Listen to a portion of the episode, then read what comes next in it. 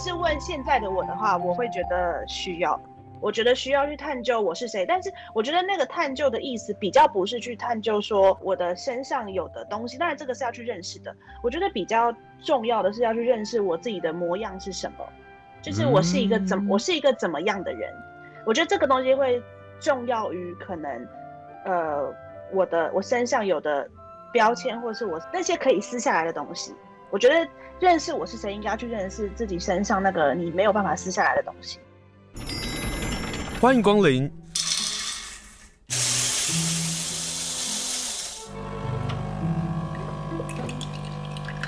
今天的盛情款待，请享用。今天呢，我们要跟大家来分享一本非常好看的小说。这本小说可以把它定位成都会小说，这本小说你可以定位成女性小说，这本书你也可以把它定位成一个成长的爱情小说。今天连线访问就是这本书的作者，他叫张希，很多的读者都非常非常喜欢他，他写了很多本的畅销书，也是各个的书店的风云人物。他最近在三彩出版社出版了一本小说，书名非常有意思，叫做《夜有慧》，有智慧的有慧。连线访问就是张希，Hello，张希好。Hello，大家好，我是张希。张希，这个书的书名很有意思，你就直接把女主角的名字当成书名了。对，没错，这个小说的角色写的他的一个成长的时期，大概是十几岁到二十几岁之间。对，他是在写这个状态。然后我后去回想我自己过去在这个状态中最常冒出的，尤其是在遇到挫折或是遇到一些。很不顺心的事情的时候，最常冒出的想法就是：哎呀，我好想有智慧哦，就一点点也好，就是像一片叶子这么小也好。所以我当时在写这个小说，呃，写这个角色，发现他的成长时，就是那个时间刚好是这个时段的时候，我就觉得嗯，很适合叫这个名字。哦，而且这个小说的一登场是在夏天的时候，就非常适合在这个时候阅读。你之前也写了散文，然后这是你的第二本的小说。你在最后的那个序上面说，你想要刻意的多写小说，是因为你想要跟文学产生更多更多的连接跟关系。其实透过小说的书写，跟过去你在出版其他的散文的书籍上，你觉得会在表现或者是在题材的部分比较充裕的吗？让你愿意这样写了第一本小说，现在又写了第二本小说，叫《夜有会》。我觉得，诶、欸，先回答一下清盛哥刚前这个题干上面的一个一个小反馈，啊、就是我觉得我写小说的感觉比较不是，呃，刻意的想要就是写的更像文学一点。嗯，我觉得应该是说，在写小说的过程中，让我发现了啊，我其实只要写。下我能写的，我感受过的，比如说刚刚讲到书名这件事情，嗯，我对文学就会进行了一种像是参与的感觉，那会跟我小时候想象的不太一样。我小时候想象的好像是你一定要写成什么样子，你才会表示你写出了文学作品，嗯，但是对，在创作中我就发现，哎、欸，我好像其实只要写我能写的、想写的、感受到的，我就参与了文学这样。对，那再回答听正哥的问题，就是。嗯，散文跟小说之间，我觉得最大的不同，当然第一个最大的不同是，散文大概可能一千字、三千字就完成了一个叙事，嗯，嗯，那小说是更长篇幅的文体。对我来说，它更难吧？嗯，它当然它确实是更难。那我觉得它补足的事情是一件事情的前因后果，甚至是一些情节，因为现在散文里面。可能比如说我感觉到悲伤，我就直接写出我觉得悲伤。嗯，但是在小说里面，可能我会用一个画面或是一个情节，它可能不是只是一句十个字，我我觉得很悲伤，叭叭叭这样写完，它可能是好几页去形容它很悲伤。所以我觉得它是补足了一件事情的脉络。我觉得，嗯，所以在这个夜友会的前面的铺陈，我们看到了夜友会裸着身子起身起床，然后有一个男生出现。中间还会出现一些人物的整理，那个很有意思。嗯、那个前因后果，你在第一部的部分，你就把这些所有人物都一一的排上场。可是所有人这个人的关系跟叶友会的关系，你慢慢这个铺陈，这也是在你在写小说上应该是最过瘾的一件事吧？对，因为我觉得这件事情就是当我我们顺着刚刚我的回答说，如果、嗯、呃他让我更补足了这个散文里面的没有前因后果这件事情，其实。我在写的时候会觉得它是更弹性、更宽容的一个文体。嗯，对于写者而言，我后来发现，其实对读者也是。在我在这样子排序各种角色的时候，其实会有一个很有趣的现象是，因为我其实只活过我自己一个人的人生，我其实没有活过很多其他人的人生。所以当我要去写不同角色的人生的时候，有的时候我会用我自己的人生已经有的价值观去，有一点算是评价对方嘛，或是会给他贴标签，就觉得嗯，他为什么要这样？对。但是因为我必须要写出对方，所以。我就必须要放下评价，然后我在写的时候就发现，哎、哦，当我放下评价的时候，我竟然就可以写更多的角色了。所以我其实一开场的那个情节，我一开始写的时候其实很卡的，嗯、我就想说，真的要这样写吗？就是他为什么要这样子这么的，可能就是 自我放弃啊什么？但是，就是在书写的过程中，其实评价是会被放下的。所以对我来说，我写起来会觉得，哦，小说。它更宽容，它比散文还要更宽容。嗯、对、嗯，那在收到读者反馈的时候，也发现它也变得更宽容的原因，是因为读者就会，嗯，可能会，找到那个角色跟自己的连结吗？对对对，是的，是的。嗯，哦，这样听起来写小说很过瘾，但是要放下那个成见跟价值观很难呢，很难。对啊，所以我在写的时候都会刻意把自己清空，就是那一段时间我可能都不会去阅读，呃，任何相关的，就是我不会阅读文学作品，嗯，然后我也不会跟大，就不会让自己有太大的在真实世界中太大的情绪起伏，嗯，会等于很像是把我的感受借给那个角色，对，嗯嗯嗯。你在那个最近新出刊的一期的《Verse》的这个杂志当中，你说你在问说为什么这个时代长这个样子哦？那你的小说设定大概就是两千年后的这十几二十年的台湾的某个女生的故事，你自己怎么看待你自己打造出来这个时代的背景跟故事？这个时代又代表代表什么样的时代的意义吗？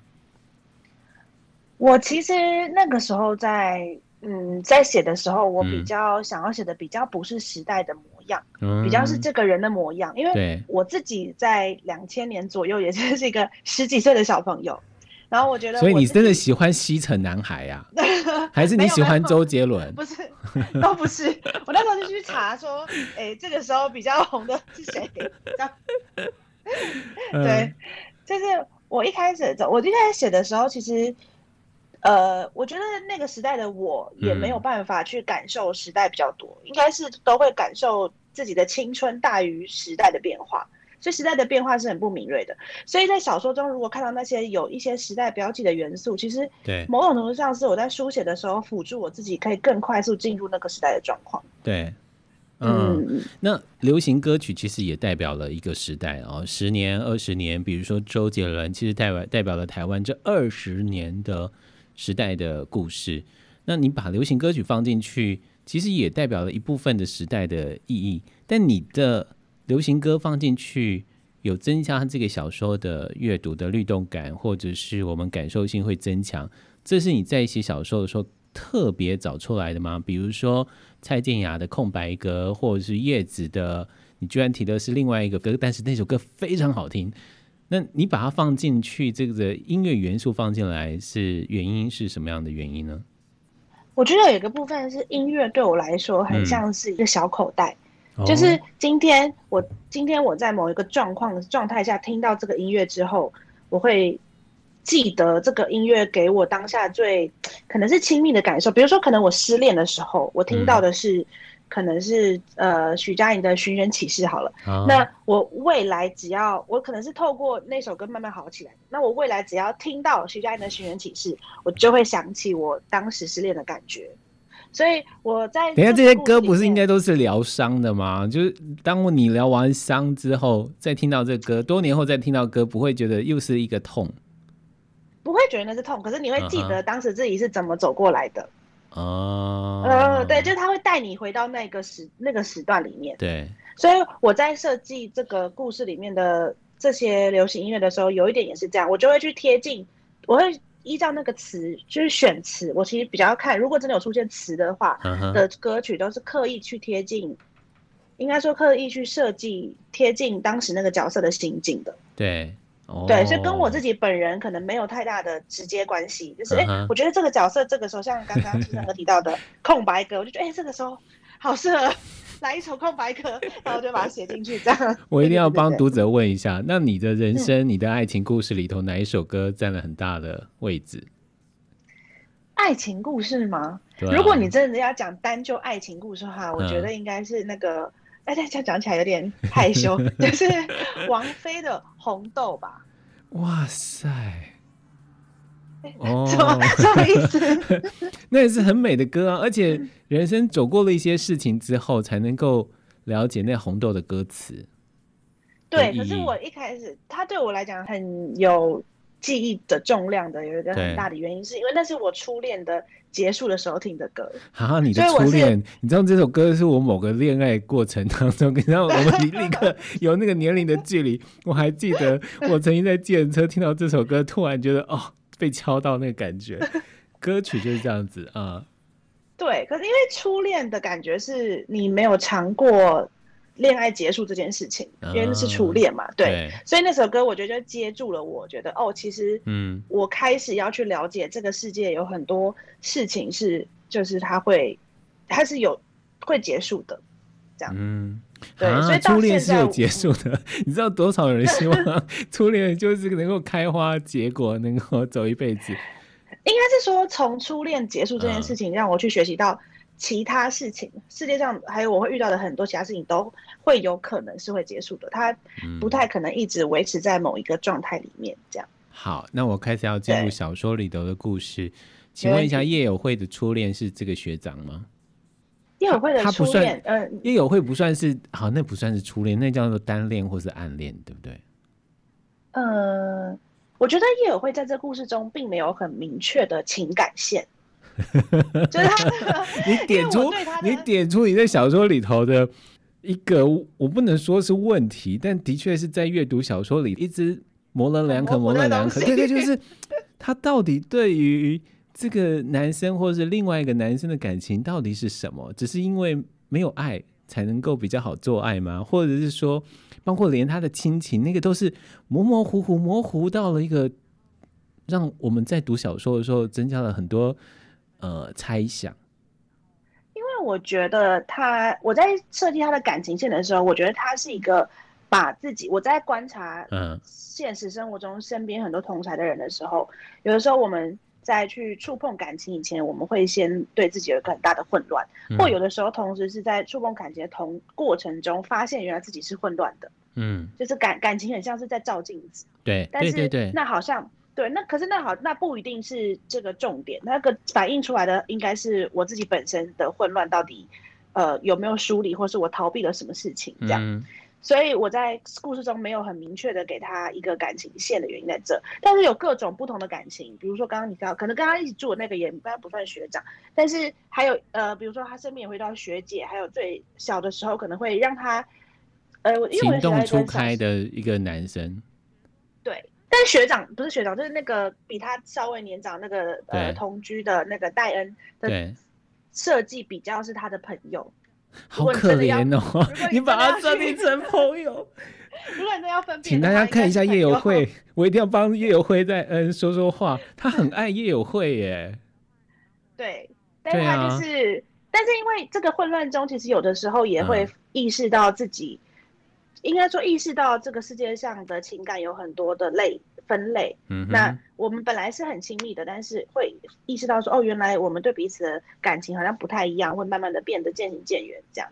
嗯，对对对对对，感觉上好像快要被发好人卡的感觉了哈。对，我不要再问，这个是爱情的一条线哦。可是你小说一开场就是说，人们第一次兴起“我是谁”的念头是在什么时候呢？嗯这个念头，这句话其实也点出了叶友会的身世跟他的背景。但是点出这句话，我其实也想要问张希，就是我是谁？这个大概会是你自己的成长故事当中，大概什么时候开始思考这个事情？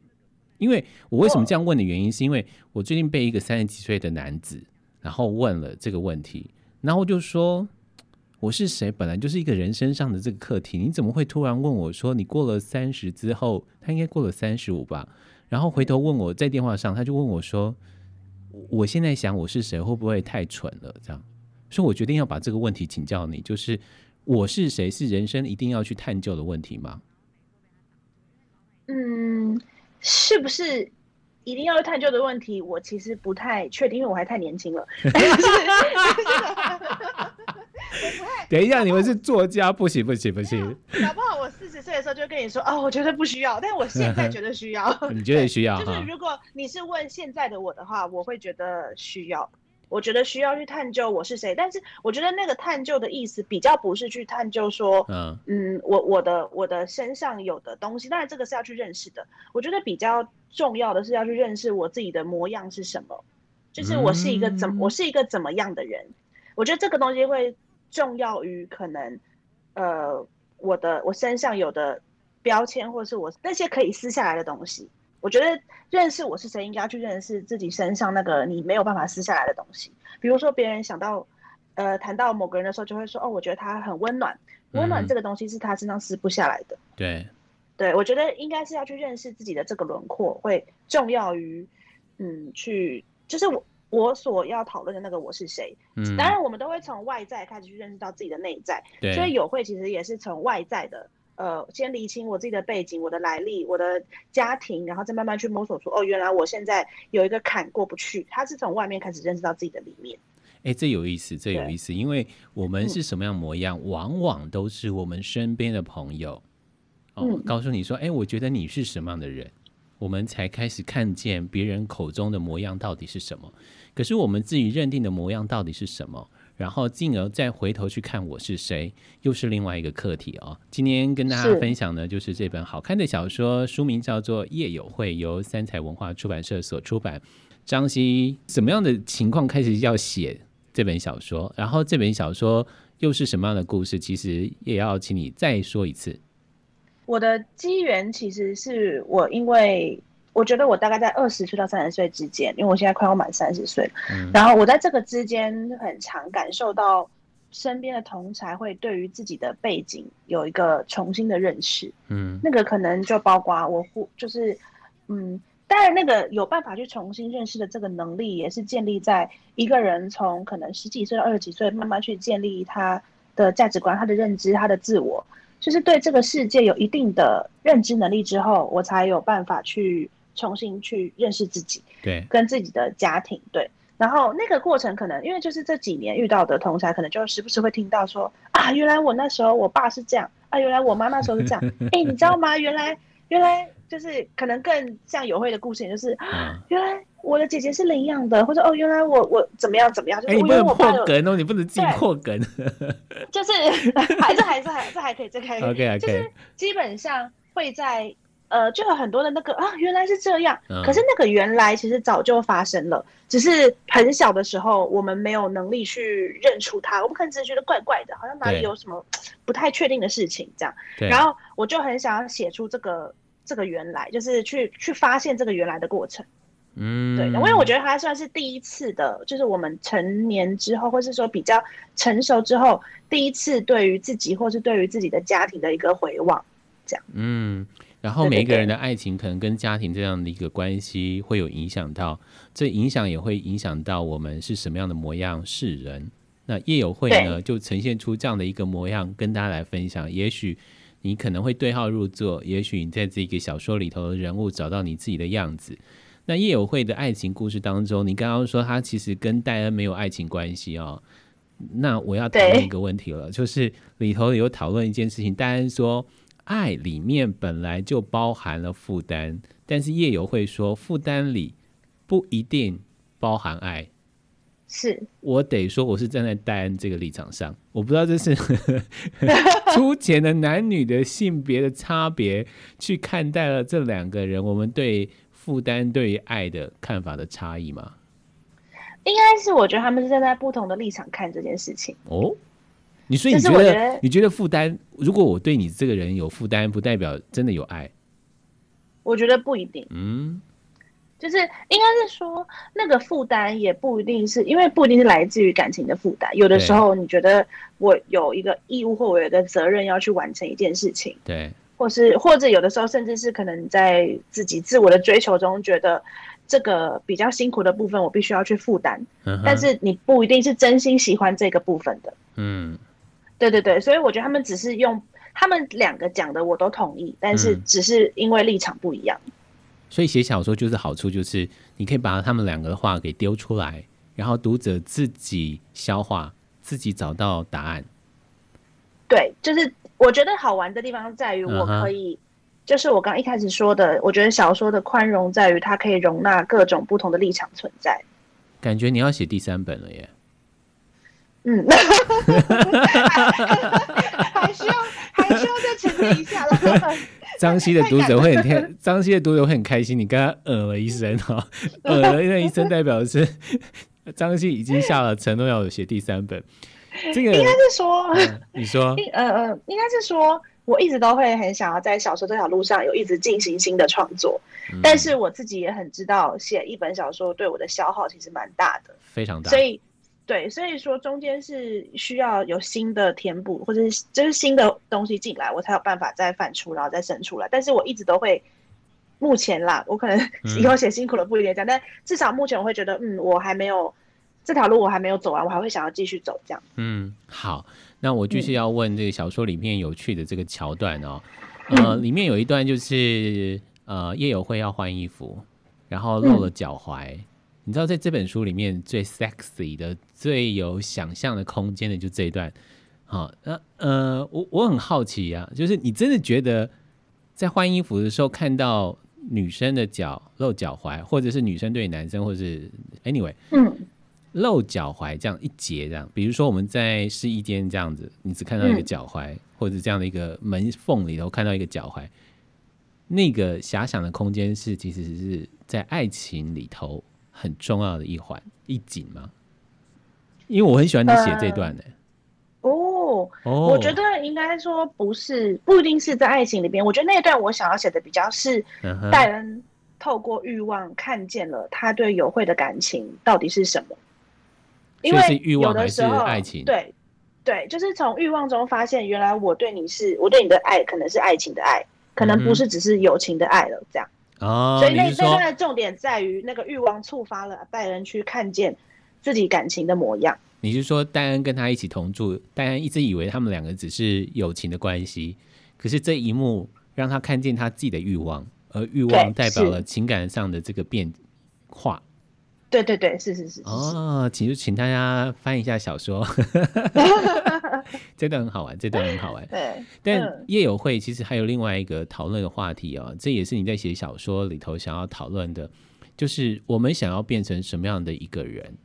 那这也是你在小说里面所谈到的，比如说叶友会跟他的学姐，那他就会觉得说他想要变成他学姐那样的人。或者是学姐会跟叶有会说：“你的妈妈是个温柔的人，那相信你将来也会是一个温柔的人。”我们想要变成什么样的人，似乎在某个成长的过程当中一定会出现。那嗯，刚好前阵子看到一个明星，然后呃，他跟隋唐在讲，就隋唐的一个小小的动作，很温暖的动作，让他觉得他未来长大之后。希望能够也能够变成隋唐这样的给予别人温暖的人，那这也是你小说里头想要讨论的内容吗？而你自己也想要变成什么样的人？这个我比较没有刻意放到小说里面，嗯哼、uh，huh. 就是一个小小的点，因为我在呃故事中设计有会跟学姐的一些小小的差异的时候，我觉得比较是想要用这些小差异去串联起有会内心，嗯，对于自己。因为他原本有一个想而未得的人生嘛，就是他就一直以为，就是一直有一个憾恨在那边。我好喜欢你说的“想想而未得的人生”，想而未得。对，我觉得这些差异只是去串起这个一开始的设计，是让他更强烈。嗯，就当他越看到越多，他就会越觉得为什么为什么我不是这样子的人，或是为什么为什么会有好坏之分？为什么好像会觉得你比较好，我比较不好？这样，嗯，就是让这个感觉比较。强烈的，但是如果你是说这个把它拉出来讲到现实生活中的我的话，我生命中会出现蛮多这样子的人，就是我很尝试看到一个人的处事态度或者一个人的人格特质，一件很小的事情，你就会跟自己说，嗯，我以后我也想要变成这样。你以后有想要变成什么样的人吗？我我现在我之前有一段时间可能嗯会很想要成为一个很从容优雅的人，那个感觉就是我自己的想象啊。哎、欸，可是你现在好像也是大概是这个样子。我是透过影像以几个访问的你的影像，我觉得应该也是一个从容优雅的人啊。谢谢秦胜哥，我现在我自己内心可能对还在，因为因为我觉得。嗯，我我不知道哎、欸，因为我一直小时候想象的从容优雅，可能跟我慢慢长成的那个模样有一点不一样。嗯，小时候以为的从容优雅是你可以，你可以面对任何事情都非常的按耐，然后柔软这样的感觉。哎，不是说就是嗯，你不会，甚至是比如说发生伤心的事情的时候，对，我不会爆裂的大哭；生气的时候，我可以坐下来好好的讲，就是这种比较。温温文的形象，uh huh. 但是我现现在会想要成为的比较不是像这样的感觉，我现在比较成为的可能会是一个比较柔软的人。那个柔软就是，嗯、呃，回到我刚刚说的那些比较情绪浓烈或是比较让自己不堪的场景的时候，我可以在当下不去责备自己，我可以去承承受自己不理想的模样，就是会是我现在想要成为的人的样子，因为我觉得。在自己的人生成长过程中，有很多事情是你不可能做一次就完成，或是你不可能想了就马上拥有。就是你在不断的攀爬、不断的争取你要的模样的过程中，你一定会有很多的，就像那个。爬山的过程，就中间会挥洒一些汗水啊，可能山山下化好的妆在中间就掉光了啊。开玩开玩笑的，就是这种对。可是你会愿意就是承受那个有点狼狈的样子，然后一步一步再往上爬。对。然后我觉得那个模样不一定就是从容优雅的，可是它是很柔软的，这是我现在会想要成为的样子。那我就要忍不住再问一下，这个故事里头唯一没有名字的角色叫做女人。这是就是叶友慧的养母，嗯、你觉得她是温柔的吗？你觉得她是温婉的吗？你觉得她是什么样的人？我觉得她是很温柔的，然后她其实有名字，只是出现非常少次。哦，真的、哦，对不起，我一直喜欢一直看到女人、女人、女人、女人，我就很自然没错没错。因为她可能这这个出现太强烈了，对，非常非常少次，但是很是很是。呃，是确实很容易被忽略的这样。对。那我当时在呃，先先聊到我们，我就先聊到说，嗯、呃，他是一个怎么样的？他确实是一个非常温柔、温柔，然后并且成熟的人。一开始设计他的时候是这样。对啊，对啊，对啊。可是后面不是这样哎、欸，后面很心痛哎、欸。对，因为我当时其实在写的时候，我就一直想要把它写成，嗯、我就是。嗯，怎么讲？当时在跟出版社讨论这个作品的时候，我其实写到中间开会的时候，我已经交了一半的稿子，就是他前面都是温柔的完成完整的这样。对。然后我心里就觉得这个角色就 OK 了，OK，我已经写完这个角色，我接下来写有慧跟其他角色的过程。结果有慧就是，结果那个出版团队就问我说：“哎，那这个这个养母的后来怎么了？”然后我就心想说：“嗯，什么意思？就是我还有需要写这个角色吗？”我当时没有意识到说。就是因为那时候他其实占了一个很大的篇幅啊，他占了一个很重要对于夜友会的影响。对于读者来讲，就觉得那他，尤其你一开始给他一个女人这样的一个名称的时候，大家会觉得他背后有故事，他背后有故事。我们等一下继续看下去。对，因为后来是出版社给我很重要的提点，是一个人就算再怎么成熟，再怎么温柔，他在爱里还是会避不开受伤的感觉。这件事情是每一个人都一定会遇到的，你一定会因为爱而伤，所以这个伤应该要被呈现出来才对，就不可能，因为他如果只有温柔这个形象的话，其实太单薄了，嗯，就有点像是你刚刚可能问我小时候想要成为一个从容优雅的人，这个这个有点太单薄了，对，嗯，所以当时后写在这就是听完出版社给我建议之后，我在写后面的时候才比较加入比较多可能受伤感的部分，这样，所以你才会有千层派的出来。那个千层蛋糕很有意思哎，嗯，就是你是说时间只会把真实的人生带到自己的面前，只是当苦涩的心还包在千层的最里面，对于千层之外的风景有着渴望的夜友会，还不知道所谓的人生是那些他发生的过的事，不是他想而未得的事。对，所以千层。所意涵的就是每一个人他不是只是单薄的样子，或是单薄的觉得我想要变成什么样的样子。每一个人有他的每一层每一层所面对的问题，其中有苦涩，其中有愤怒，其中有怀疑，其中有不谅解。是，我觉得也包含到，就青春刚刚说的是完全是对的。那也包含到我在写的时候，也想要他想要写出来的是他，呃，也要一层一层的去拨开他自己身上的很多东西，好，去看到最最里面的他，真的真实存在的那个他是什么。因为我觉得人有的时候会一直不断的想要去往外去寻找很多，或是有很多的追求、很多的向往，但是都比较少的机会去往内去寻找自己真正内心真实的模样是什么。嗯，然后但是这个内外之间，我觉得是隔着就是千千层的，它其实是蛮漫长的一段旅程。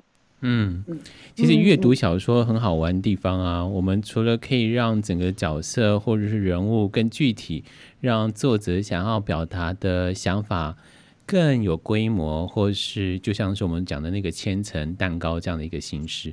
小说还有另外好玩的事情是，当他们在比拟其他的心境的时候，他们会用一些很好玩或者是很棒的比喻哦，比如说。在这个小说《夜游会》中，张希借一把伞来比喻人生的需要不需要？你到底是跟谁借了一把伞，或者是什么样的情况让你觉得说有些东西太晚还的时候，那个人就不需要了？哦，这这其实是生活中一个很小的事情。可是我我我我我觉得很多人一定会看到这段，一定会把它划线，然后贴在脸书上，说我在看《夜游会》，被这句话给敲到了。真的吗？因为它就是一个，我那时候其实原本是想要写一个卡住的感觉，但那个卡住感觉有点无伤大雅，嗯，可是就在你心中一直小小的一个卡住。然后那个时候我就一直不知道怎么写，我就忽然想到有一次，大概可能就前一两年前，有一次我妹就问我说：“哎，你觉得我这个水壶要还给那个他他一个朋友，他跟朋友借了一个水壶。”我就说，你就还他，你知道吗？就是就是你跟人家借了，他就说，可是我其实已经忘记还他一两年了。然后我就，你比如说你从社群上什么都看到人家已经买了一个新的水壶了，那这个到底要不要还他？但我妹还是后来还是有还他啦。但还他之后，他他朋友可能就说，天了，你现在还我，那我现在这水壶是要怎么样？就是那个东西会有点经过了，原本当下可能都是彼此需要的，比如说，哎，我借你，我借你你需要的东西，可是那原本也是我需要的，可是经过了时间之后。如果这个需要没有被补上的话，或是没有被归还的话，时间会给每一个人新的东西，就是这样，他的人生可以继续顺利的运作嘛。我觉得这件事情是这么，就是他是是小小卡卡的东西，可是他好像就让，就是他最后会变成两个人都多出来的那个很奇妙的感觉。所以我那个时候是用这个感觉去写，有会在面对他自己的家庭跟他的原本。会有的，就是原本以为他会有家庭之间的那个对突兀的感觉，对对，所以你觉得爸爸是不是也是那个需要不需要的过程吗？他的对他的他的生父的生父是没错没错是的，嗯，这很有意思的，因为很多人真的有接过别人的杯子，或是我们借别人杯子，或者是我真的曾经在日本旅行的时候接受过一个美术馆借我一把伞，我还真问了朋友说我要不要还，我要不要还？那我朋友说，他既然借你了，他并没有期待你会还他伞。就是我们认为的需要，在别人的身上，可能并不觉得那是需要的。